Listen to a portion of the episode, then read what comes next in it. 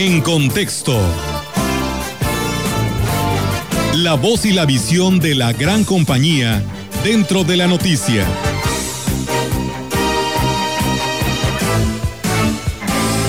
El futuro está en la educación.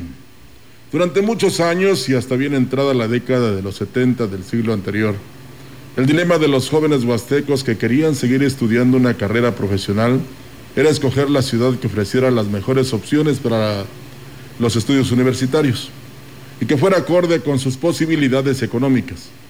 Por lo general, se volvía la mirada a la Ciudad de México para ingresar a la UNAM o bien a la capital del estado para entrar a alguna facultad de la Autónoma de San Luis. Otros más dirigían su mirada a instituciones como el Tecnológico de Monterrey o en diversos planteles de Ciudad Madero o Ciudad Victoria en Tamaulipas.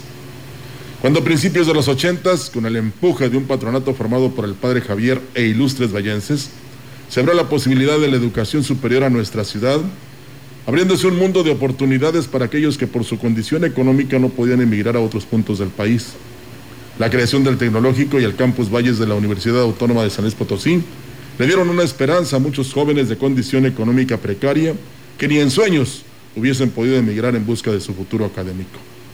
Por fortuna y varias décadas después, aquel sueño de aquellos ilustres, aquellos que sin buscar un puesto político, hacían mejor política, viendo por los que menos tenían, la oferta educativa empezó a rendir frutos.